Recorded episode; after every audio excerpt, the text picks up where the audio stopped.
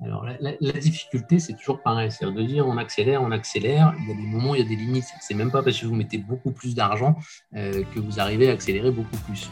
Bonjour à tous, je m'appelle Bertrand Ruiz, je suis le CEO de l'entreprise une solution qui aide les ETI et PME à piloter leur transformation digitale.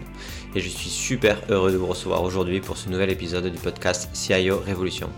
Ce podcast est né l'envie de comprendre en profondeur comment fait une entreprise pour se transformer digitalement pour cela, nous allons interviewer des DSI d'entreprises de toute taille et les faire parler de leur quotidien, de leurs challenges, de leurs échecs, mais aussi de leur relation au métier pour tenter d'extraire le maximum de bonnes pratiques pour lancer et exécuter une vraie transformation digitale dans son entreprise. La transformation digitale de notre entreprise est un impératif. L'heure est venue pour que la DSI devienne le premier business partenaire de l'entreprise. Bon et bonjour à tous. Je suis ravi aujourd'hui euh, de, rencontrer euh, Yves Houdard, qui est le DSI de CMI France. Bonjour Yves. Bonjour. Est-ce que vous pouvez vous présenter euh, rapidement? Alors oui, je peux me présenter rapidement. Donc, je suis DSI de CMI France depuis maintenant deux ans. j'ai fait une carrière, j'ai envie de dire, qui est essentiellement dans l'informatique, puisque ça fait 32 ans que je travaille dans l'informatique. Et ça fait 32 ans aussi que je travaille dans le secteur de la presse magazine. Donc, euh, je connais bien le secteur. J'ai commencé, euh, euh, j'ai envie de dire, en tant que technicien de support, de hotliner même, dans un au groupe Expansion à l'époque. Et puis, j'ai évolué petit à petit au fur et à mesure de ma carrière sur différents postes, allant du responsable micro, du chef de projet, du responsable infrastructure, jusqu'à DSI adjoint et DSI dans le, au groupe Mondadori euh, il y a maintenant, c'était en 2013 que j'étais nommé DSI, euh, avant donc de quitter euh, Mondadori il y a deux ans pour une nouvelle aventure, et donc l'aventure CMI. Ok, et donc CMI France aujourd'hui, vous avez dit dans le magazine, c'est quoi comme, comme magazine que vous avez? Donc, on a essentiellement 12 marques. Les titres les plus connus, on va parler de Elle, de Marianne, de Télé 7 jours. On a aussi du version féminin, du arrêt décoration, du public, du France Dimanche. D'accord. Et du coup, être DSI donc euh, d'un groupe comme CMI France, ça, ça consiste en quoi euh, aujourd'hui au quotidien ou euh, c'est quoi les grands enjeux aujourd'hui? Dire, le principal enjeu depuis que je suis arrivé il y a deux ans, c'était de construire la DSI, puisque CMI est, né il y a deux ans euh, par euh, l'acquisition euh, des titres de Lagardère, donc les titres que je viens de citer, par un milliardaire tchèque, M. Kretinsky. et donc, la DSI a été créée il y a deux ans. À mon arrivée, à ce moment-là, il n'y avait pas de DSI. C'était un tout nouveau groupe avec des équipes récupérées, enfin, qui viennent de Lagardère, effectivement, une grosse partie. Euh, et le système d'information, qui est aussi un système d'information qui a été hérité de la Gardère, euh, sur lequel maintenant, il y a un peu plus d'un an, à partir du moment où on, était, on est devenu complètement autonome, on a commencé à dire, optimiser, refaire le système d'information. Donc, on attaque euh, les applications les unes après les autres, parfois en parallèle même, puisqu'on a commencé par le changement de la partie CRM pour notre régie publicitaire. Euh, là, on travaille sur euh, le changement de notre système financier. On travaille aussi sur la mise en place d'un outil euh, bimédia pour nos rédactions. Donc, il y a beaucoup de chantiers en parallèle. L'avantage qu'il y a eu, c'est que dans le cadre du projet d'autonomisation avec la Gardère, on a eu une infrastructure toute neuve euh, hébergée sur AWS. Donc, on a moins de travail à faire sur la, partie infrastructure, mais par contre, beaucoup de chantiers sur la partie applicative, puisque les applications de, de la Gardère étaient euh, beaucoup développées en interne et beaucoup euh, très anciennes. le système financier a plus de 25 ans. Donc, voilà, il est temps de le, de le renouveler. OK. Et euh, quand vous dites ça, ça veut, parce que pour moi, ça évoque le fait que vous avez vos propres solutions ou que vous passez par des éditeurs qui. Euh, Alors, on est effectivement on est en mode IaaS hein, sur AWS essentiellement. C'est nos serveurs qui sont voilà, hébergés sur AWS. Et c'est très peu de services. Effectivement, on n'est pas encore en mode SaaS. Euh, les solutions qu'on regarde à changer, effectivement, c'est plutôt des solutions qu'on préconise, c'est de passer en mode SaaS. Mais pour le moment, on n'en est pas là. Ok, donc déjà, vous, vous avez repris une DSI, vous êtes en train de changer euh, euh, les, euh, certains applicatifs, mais vous les changez en IaaS et pas en SaaS. On est OK? On les a en IaaS et on les change en SaaS. D'accord, vous avez un IaaS ou vous changez en SaaS. D'accord, très clair. Ok, super. C'est ça. Très bien. Et donc, vous, ben, vous, vous avez, vous avez une vision, on va dire, depuis quoi Vous avez dit 30 ans dans l'IT. Vous avez vu donc toutes les évolutions à IaaS, etc. Qu'est-ce que c'est quoi votre regard entre les solutions qui étaient on-premise et c'était la façon de faire il y a 20 ans et c'était obligatoire de faire comme ça? Aujourd'hui, cette, cette, évolution du SaaS et, et cette consommation des, de nouveaux services alors moi, je suis effectivement, je suis plutôt assez positif dans cette évolution. C'est-à-dire que je trouve que tout ce qui est mode SaaS euh, nous permet, euh, nous DSI, de nous occuper un peu plus justement de nos utilisateurs et du business, euh, plutôt que de gérer de l'infrastructure et de la technique. Et ça amène aussi quand même pas mal de souplesse avec des usages qui sont vraiment en fonction de la consommation, où on peut très vite augmenter les ressources ou diminuer les ressources s'il y a besoin et donc diminuer ou augmenter les coûts. Ok. Et, euh, et aujourd'hui, euh, donc vous, votre vision par rapport à ça, c'est que euh, la majorité du SI va être un SaaS, si on parle en termes de nombre d'applicatifs, ou comment vous voyez les choses? Alors, j'ai envie de dire oui, j'aimerais bien. ça serait l'objectif. Après, toutes les solutions n'existent pas encore en mode SaaS aujourd'hui. On a lancé un cahier des charges, enfin, on a envoyé un cahier des charges sur notre, pour la partie ERP. bon, voilà, dans les réponses, certains nous disent bah, nous, on n'a pas de solution en mode SaaS. Ok. Donc après, ce n'est pas non plus bloquant, c'est-à-dire que ce n'est pas parce qu'ils euh, ne proposent pas de solution en mode SaaS qu'on ne va pas les prendre. Si c'est la meilleure réponse à nos besoins, ben, on prendra leur solution euh, et on hébergera nous-mêmes leur solution. L'idée, c'est de ne pas faire des choix par rapport à la technologie, mais plutôt vraiment de faire des choix par rapport aux, enjeux business et aux réponses métiers. Ok. Et euh, par rapport à ça, euh, par rapport à la, va dire la, à la structure financière, etc., est-ce que vous, vous avez vu une évolution euh, de la façon dont est regardé l'achat ou le côté on-premise vs le SaaS par rapport à, aux amortissements, etc., par rapport vraiment à la vision financière de, ces solutions alors, bah oui, il y, a un vrai changement. Ce qui est vrai, c'est que, bah oui, on-premise, on est vraiment dans, de l'acquisition, dans de l'amortissement. Sur euh, tout ce qui est SaaS, on va être sur de la charge, sur de l'OPEX. Euh, donc, après, ça dépend des sociétés. Euh, précédemment, quand j'ai travaillé chez Mondadori, on préférait tout ce qui était amortissement qu'APEX. En arrivant chez CMI, on m'a dit qu'on préférait tout ce qui était charge et OPEX. Donc voilà, ça me va bien puisque le mode SaaS, c'est plus dans, ce mode de fonctionnement. On donc c'est vraiment, lié à l'entreprise, mais est-ce que vous pensez que c'est plus lié à, on va dire, au secteur ou plus lié à la taille d'entreprise ou plus lié juste à la culture d'entreprise sur, la, sur, sa, sur sa façon financière de faire tourner les choses? Alors, de ce que j'ai pu comprendre, moi, de mes, deux derniers patrons, on va dire, c'est plus lié vraiment à la culture et à la manière de, de montrer les chiffres. OK précédemment, quand je travaillais chez Mondadori, c'était un groupe italien. Voilà, ils étaient plus sur du, du capex, de l'amortissement. Euh, là, euh, on a un groupe tchèque, euh, on est plus sur de la charge, de l'opex, et on évite de sortir trop de cash. On aime bien avoir du cash. Ok, plus vous, ça vous donne quand même une liberté pour trouver les solutions adaptées à, vos problématiques de manière un peu plus souple.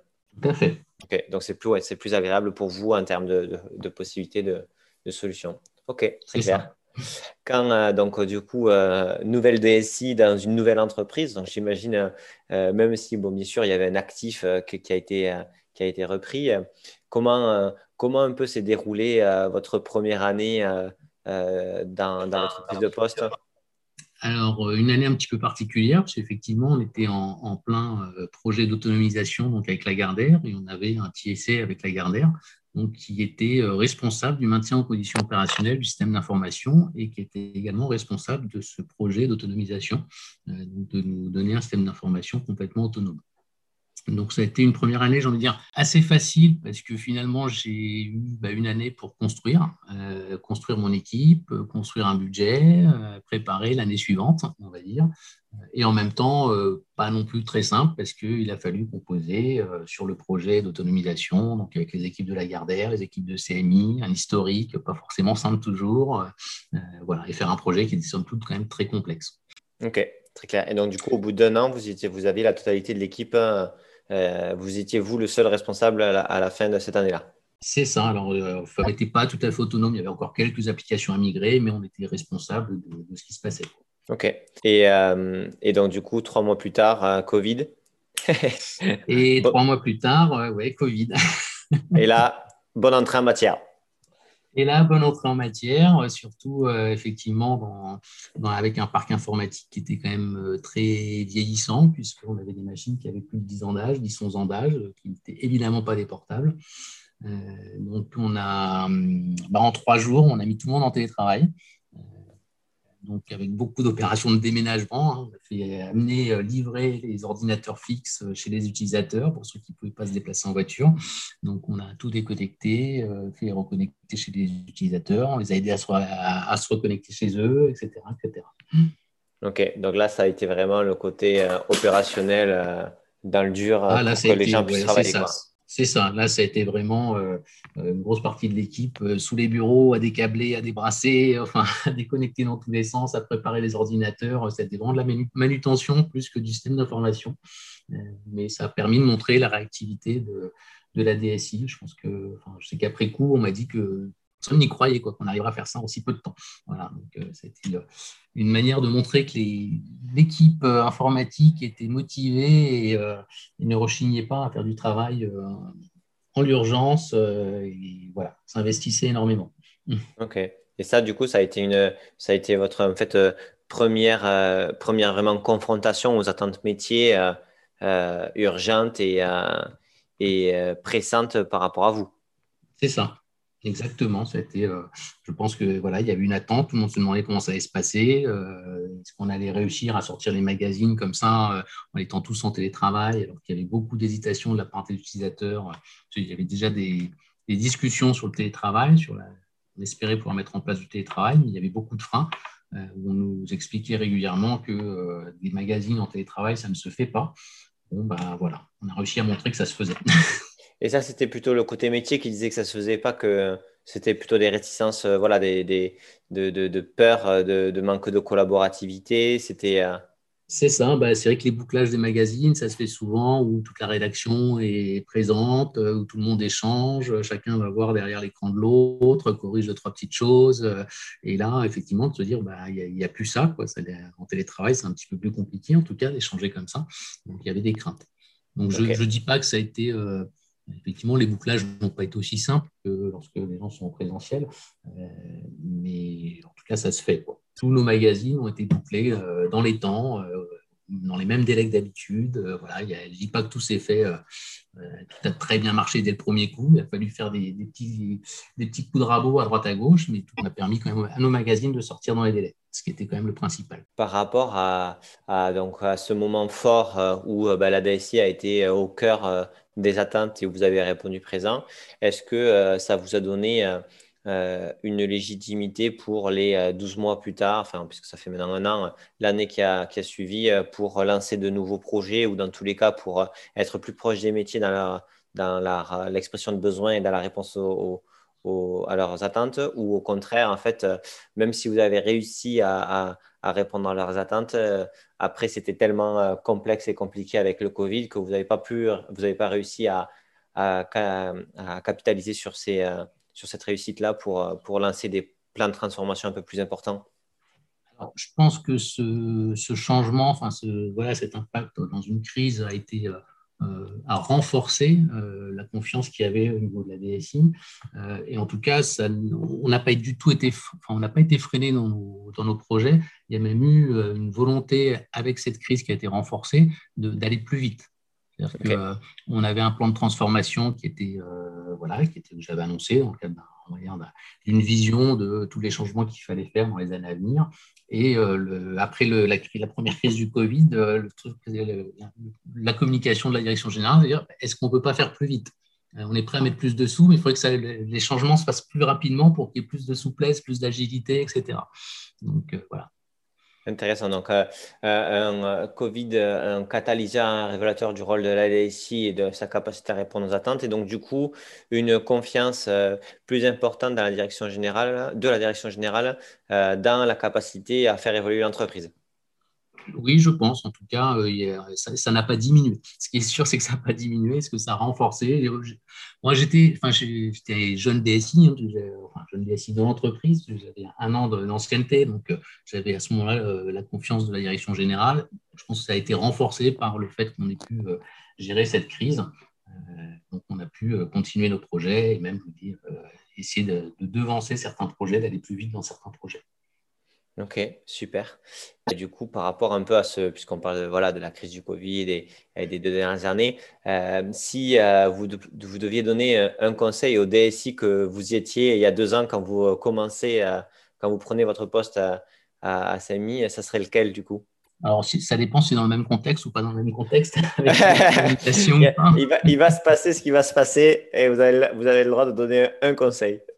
Il va se passer ce qui va se passer, euh, bah, j'ai envie de dire qu'il y a quand même quelque chose qui est important dans, une, euh, dans, l'informatique et d'une manière générale, c'est il faut que la technique suive, euh, il faut avoir une infrastructure qui soit performante, il faut avoir des postes de travail qui sont performants. C'est-à-dire qu'on peut faire n'importe, n'importe quoi comme projet d'application super moderne, etc. Si on n'a pas l'infrastructure qui suit, si on n'a pas les postes de travail qui sont performants, je pense que ça ne sert pas à grand-chose. Ok, donc en fait, c'est de dire euh, on a beau changer le CRM ou l'outil de public postage, si déjà les gens n'ont pas des ordis adaptés en ergonomie, etc., ça ne sert à rien. Il faut commencer par la base. C'est ça. Euh, vous pouvez mettre des applis qui sont super belles, qui répondent tout à fait aux besoins des utilisateurs. Si derrière, le réseau ne tient pas, que ça se plante toutes les cinq minutes, ou si les postes de travail, pour les démarrer, il faut une demi-heure, comme c'était le cas chez CMI quand je suis arrivé, bah, ça a peu de sens. Quoi. Euh, ça ne fera pas des utilisateurs satisfaits. C'est sûr que c'est, euh, ça, ça, redescend d'un étage la, volonté de transformation digitale de l'entreprise, la direction générale. C'est-à-dire, on va commencer par la base, on va prendre des bons ordinateurs pour tout le monde. C'est des coûts qui sont importants. Mais en même mm. temps, ça ne sert à rien de se mentir. Si euh, les fondations ne sont pas solides, on ben n'arrivera pas à construire. Exactement. C'est, vous savez, c'est le, dessous de l'iceberg. On ne voit pas, mais voilà, il est important. La pyramide de Maslow euh, de, la, de besoin de digitalisation d'une entreprise. C'est déjà avoir euh, une infrastructure et un poste de travail adapté. Exactement. Ok, très clair. Et euh, quand euh, bon, tout ça s'est passé, euh, etc., et dans, ce contexte-là, j'aimerais bien savoir, vous, votre plus grande surprise par rapport au métier, par rapport à, à, ce qui vous a le plus étonné. Parce que vous avez dit, voilà, on a réussi, nous, à, à débrancher, à faire livrer, à aller transporter ces ordinateurs-là. J'ai l'impression que ça a été un moment super fort pour vous et pour l'entreprise. Est-ce est-ce que dans ça, il y a, une, histoire, une anecdote, une pourrait être partagée avec nous? J'ai envie de dire, l'anecdote, elle n'est pas forcément très positive pour certains utilisateurs, mais effectivement, quand on a reçu une photo euh, d'un câble électrique et puis d'un câble réseau en nous demandant où est-ce que je branche ça, bon, voilà, petite anecdote, on a vu le niveau de certains utilisateurs chez nous, on sait qu'il faut les accompagner. Pas tous, il y en a qui sont très autonomes, mais il y en a qui sont moins autonomes. Ouais, c'est ouais, bien sûr. Il faut, euh, il faut prendre en compte ça dans, cette, cette, cette, différence de, d'usage numérique et de capacité d'adaptation là-dessus. Euh, et c'est pas c'est pas uniforme, bien sûr. Ok. On a eu un utilisateur aussi qui nous a appelé en disant bah, j'arrive pas à me connecter en VPN. Et quand on a essayé de savoir un petit peu plus, de creuser un petit peu, bah, on s'est aperçu qu'il il n'avait pas de connexion Internet chez lui. Donc euh, voilà, on part de loin parfois. oui, oui, oui c'est sûr que là, on peut passer pas mal de temps au support sans poser la bonne question. là, ça peut être un peu compliqué. OK. Et euh, vous, aujourd'hui, euh, si on, donc vous, avez, vous nous avez parlé un petit peu de, voilà, de, des activités de, votre entreprise et, les différentes on va dire, fonctions. Comment, comment, vous, comment vous travaillez avec les métiers, avec les différents services d'entreprise? À quelle fréquence vous voyez? Comment vous travaillez sur leurs besoins, sur la qualification des solutions? Comment ça se passe un peu? C'est quoi votre méthode de travail? Alors, c'est vrai que c'est plus lié au. Ça change en fonction des, des projets. C'est-à-dire que je vais, par exemple, avoir des relations euh, fréquente euh, avec un patron euh, notre enfin, business parce qu'on a un projet qui nécessite qu'on se voit régulièrement. là, on est en train, comme je vous ai dit, de, de réfléchir à notre changement de système financier. Bah, j'ai une réunion de manière hebdomadaire avec le directeur financier, plus l'équipe projet, mais voilà, on se voit toutes les semaines. et potentiellement, on a même des points intermédiaires de temps en temps quand il y a besoin. après, sur d'autres projets qui sont on va dire, un petit peu plus sur long terme, où il y a moins d'activité pour le moment, euh, bah, c'est des points ponctuels où je vais effectivement euh, euh, prendre rendez-vous avec la patronne de la régie publicitaire pour faire des points d'étape tous les deux mois, voilà, en fonction de l'actualité. Ok, donc ça, c'est très centré sur votre, sur votre capacité par projet à aller, à aller impliquer les métiers en continu. Mais dans vos, dans vos équipes, comment vous êtes structuré? Est-ce que ces réunions-là sont aussi de manière formelle tous les mois? Est-ce que, vous, est que vous avez un reporting particulier par rapport à eux? Comment ça se passe hein? Alors, moi, effectivement, j'ai trois équipes différentes. Euh, j'ai un directeur des études, donc qui va être effectivement très, proche du, business et des métiers. Euh, un directeur technique sur la partie infrastructure et euh, poste de travail et un CTO sur la partie digitale. Après, ce qui est vrai, c'est que le, directeur technique a des réunions, pareil aussi, alors je crois, sur certains métiers de manière hebdomadaire je sais que sur la finance, ils ont une réunion hebdomadaire. Sur la régie publicitaire, ils ont une réunion hebdomadaire. Euh, voilà, donc il, a des points, lui, très régulièrement avec les utilisateurs de ces services-là. Avec d'autres services, on est moins proche parce que historiquement, euh, et pour le moment, on n'a pas encore changé les choses, ces services-là sont un petit peu plus autonomes et gèrent avec des prestataires un peu la partie informatique ou application. C'est ce qui concerne, entre autres, tout ce qui concerne les abonnements. Euh, pour le moment, ils sont un petit peu plus autonomes dans leur, euh, dans leur démarche. OK. D'accord. C'est pas forcément facile de répondre à cette question, mais en fait, euh, des fois, il y a plein de petites améliorations qu'on peut faire et dans, la, dans une façon de travailler. Mais vous, aujourd'hui, si vous disiez, voilà, si j'ai une baguette machine, que ce que je changerais pour que vraiment ça soit vraiment, ça transforme notre entreprise, ça serait ça, qu'est-ce que ça serait? Alors aujourd'hui, je pense que la difficulté que je rencontre moi, c'est euh, pour tous les services, on n'a pas les mêmes échanges. C'est-à-dire qu'effectivement, on est très proche, comme vous de la régie publicitaire, euh, on travaille beaucoup pour eux, on est très proche de la partie euh, finance. sur d'autres services, on l'est moins, ce qui fait que c'est plus difficile pour le moment de construire vraiment un système d'information où tout communique facilement où euh, il n'y a pas de redondance, où il n'y a pas de solutions qui sont concurrentes pour faire la même chose. Donc, c'est un petit peu ça la difficulté aujourd'hui. Et c'est sur quoi on va travailler dans les mois et années à venir pour que ça change. Ok, et ça c'est un enjeu de, communication. C'est comment vous le résumeriez? Parce que en gros, c'est euh, être proche de quelqu'un, ça veut dire, enfin, d'un secteur, c'est plutôt de dire voilà, il faut qu'on apprenne à travailler ensemble. Mais c'est lié à, en fait, c'est lié au fait que euh, euh, historiquement, culturellement parlant, ils avaient d'autres habitudes de travailler et que pour l'instant, pour eux, ils n'ont pas forcément envie que ça change, quoi. Oui, pas envie, où je vous dis, même moi, je ne suis pas non plus trop pressé parce qu'on a tellement d'enjeux et de changements et de travail que je me dis, voilà, rajouter un périmètre supplémentaire, ce n'est pas encore la priorité. Non, je sais que ça viendra. Ça viendra. Ouais, donc voilà, vous dites en fait, bah, écoutez, ils sont plutôt autonomes aujourd'hui avec bah, des choses positives et des choses négatives comme tout, mais comme il y a des parties de l'entreprise qui ne le sont pas du tout, euh, vous vous consacrez là aussi, euh, là où il faut. Quoi. Tout à fait, il faut prioriser un petit peu quand même. Euh, mener euh, tout en même temps, c'est quand même très compliqué. J'imagine bien.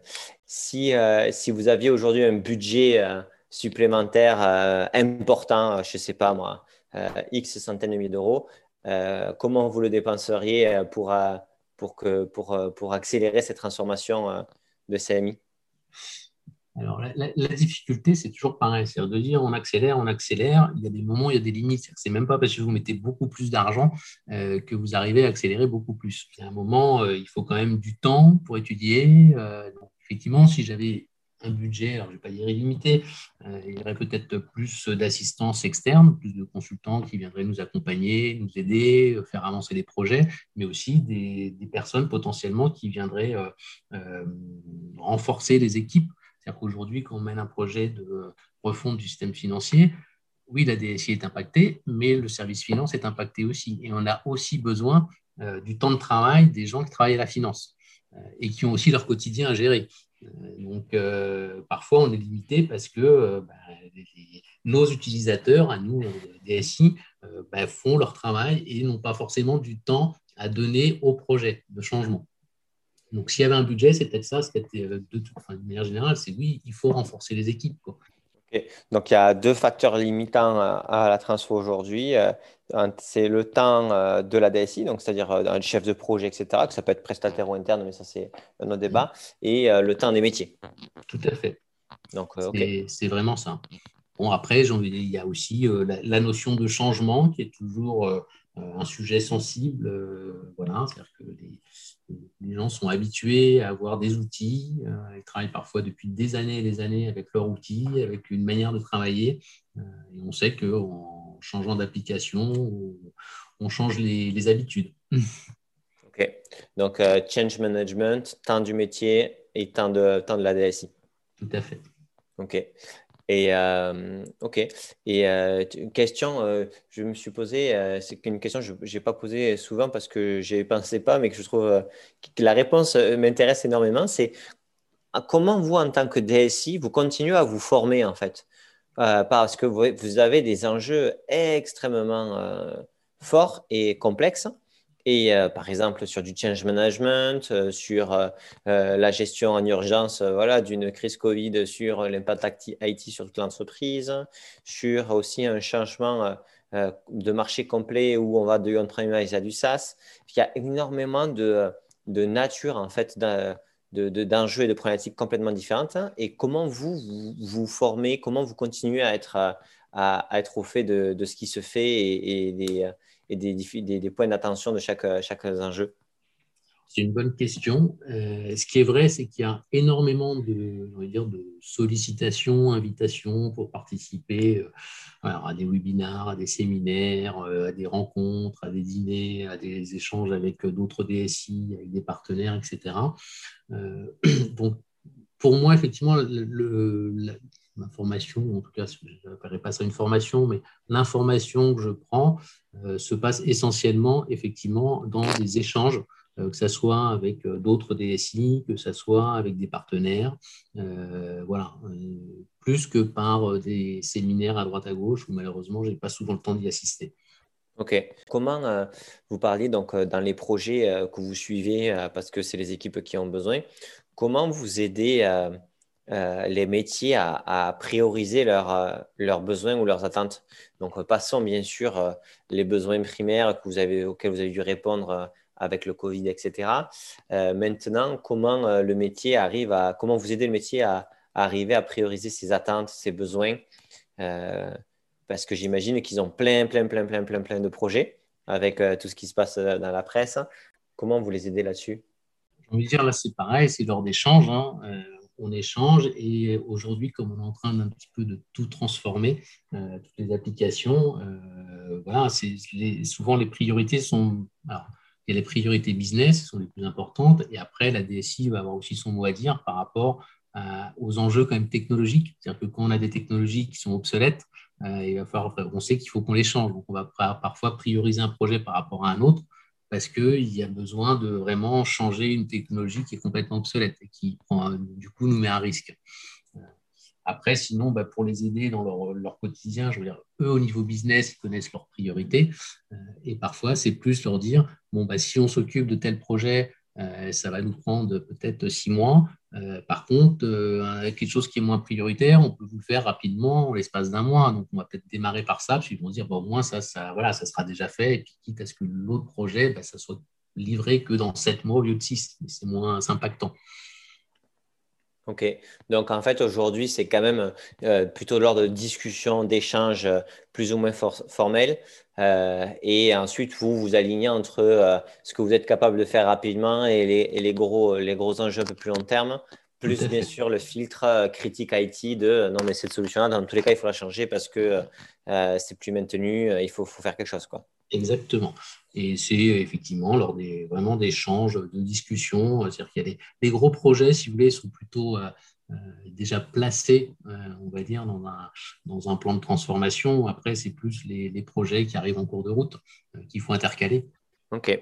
Et aujourd'hui, vous, dans, dans, vos équipes, est-ce que vous avez des, alors, il y, a, plein de noms différents, IT business partner, chef de projet, PMO, etc., mais qui ont vraiment cette compétence de euh, euh, faire parler le métier pour comprendre l'expression de besoin, euh, rechercher des solutions qui peuvent y répondre, externes ou internes, hein, qui, existent déjà, et de cadrage et de suivi de, de projet Ou est-ce que c'est des personnes qui montent en puissance Ou est-ce qu'au contraire, ce sont des personnes qui font une partie et, et d'autres personnes l'autre?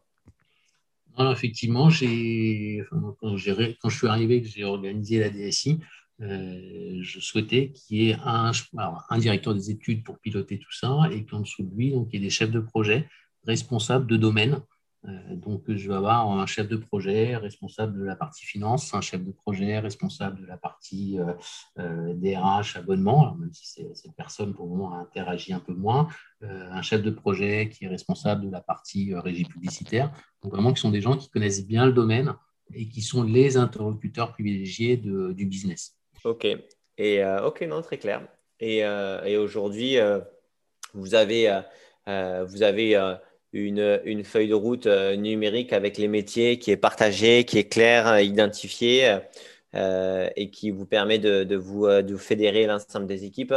on va dire cette, cette affirmation est vraie à quoi? À 10 sur 10, à 5 sur 10, 6 sur 10 Alors, moi, je dirais à 7, 8 sur 10. je pense qu'il y a vraiment une vision de, des changements qui sont prévus, il y a des plannings, etc les, 2 sur 10 qui ne correspondent pas, bah, c'est tout ce qui tombe au fur et à mesure qui n'est pas prévu initialement, sur lequel on s'adapte. Et puis euh, euh, voilà, ça fait aussi partie euh, du quotidien des DSI, je pense, de s'adapter à des, nouveaux enjeux, des nouveaux projets, et puis des problèmes à régler aussi.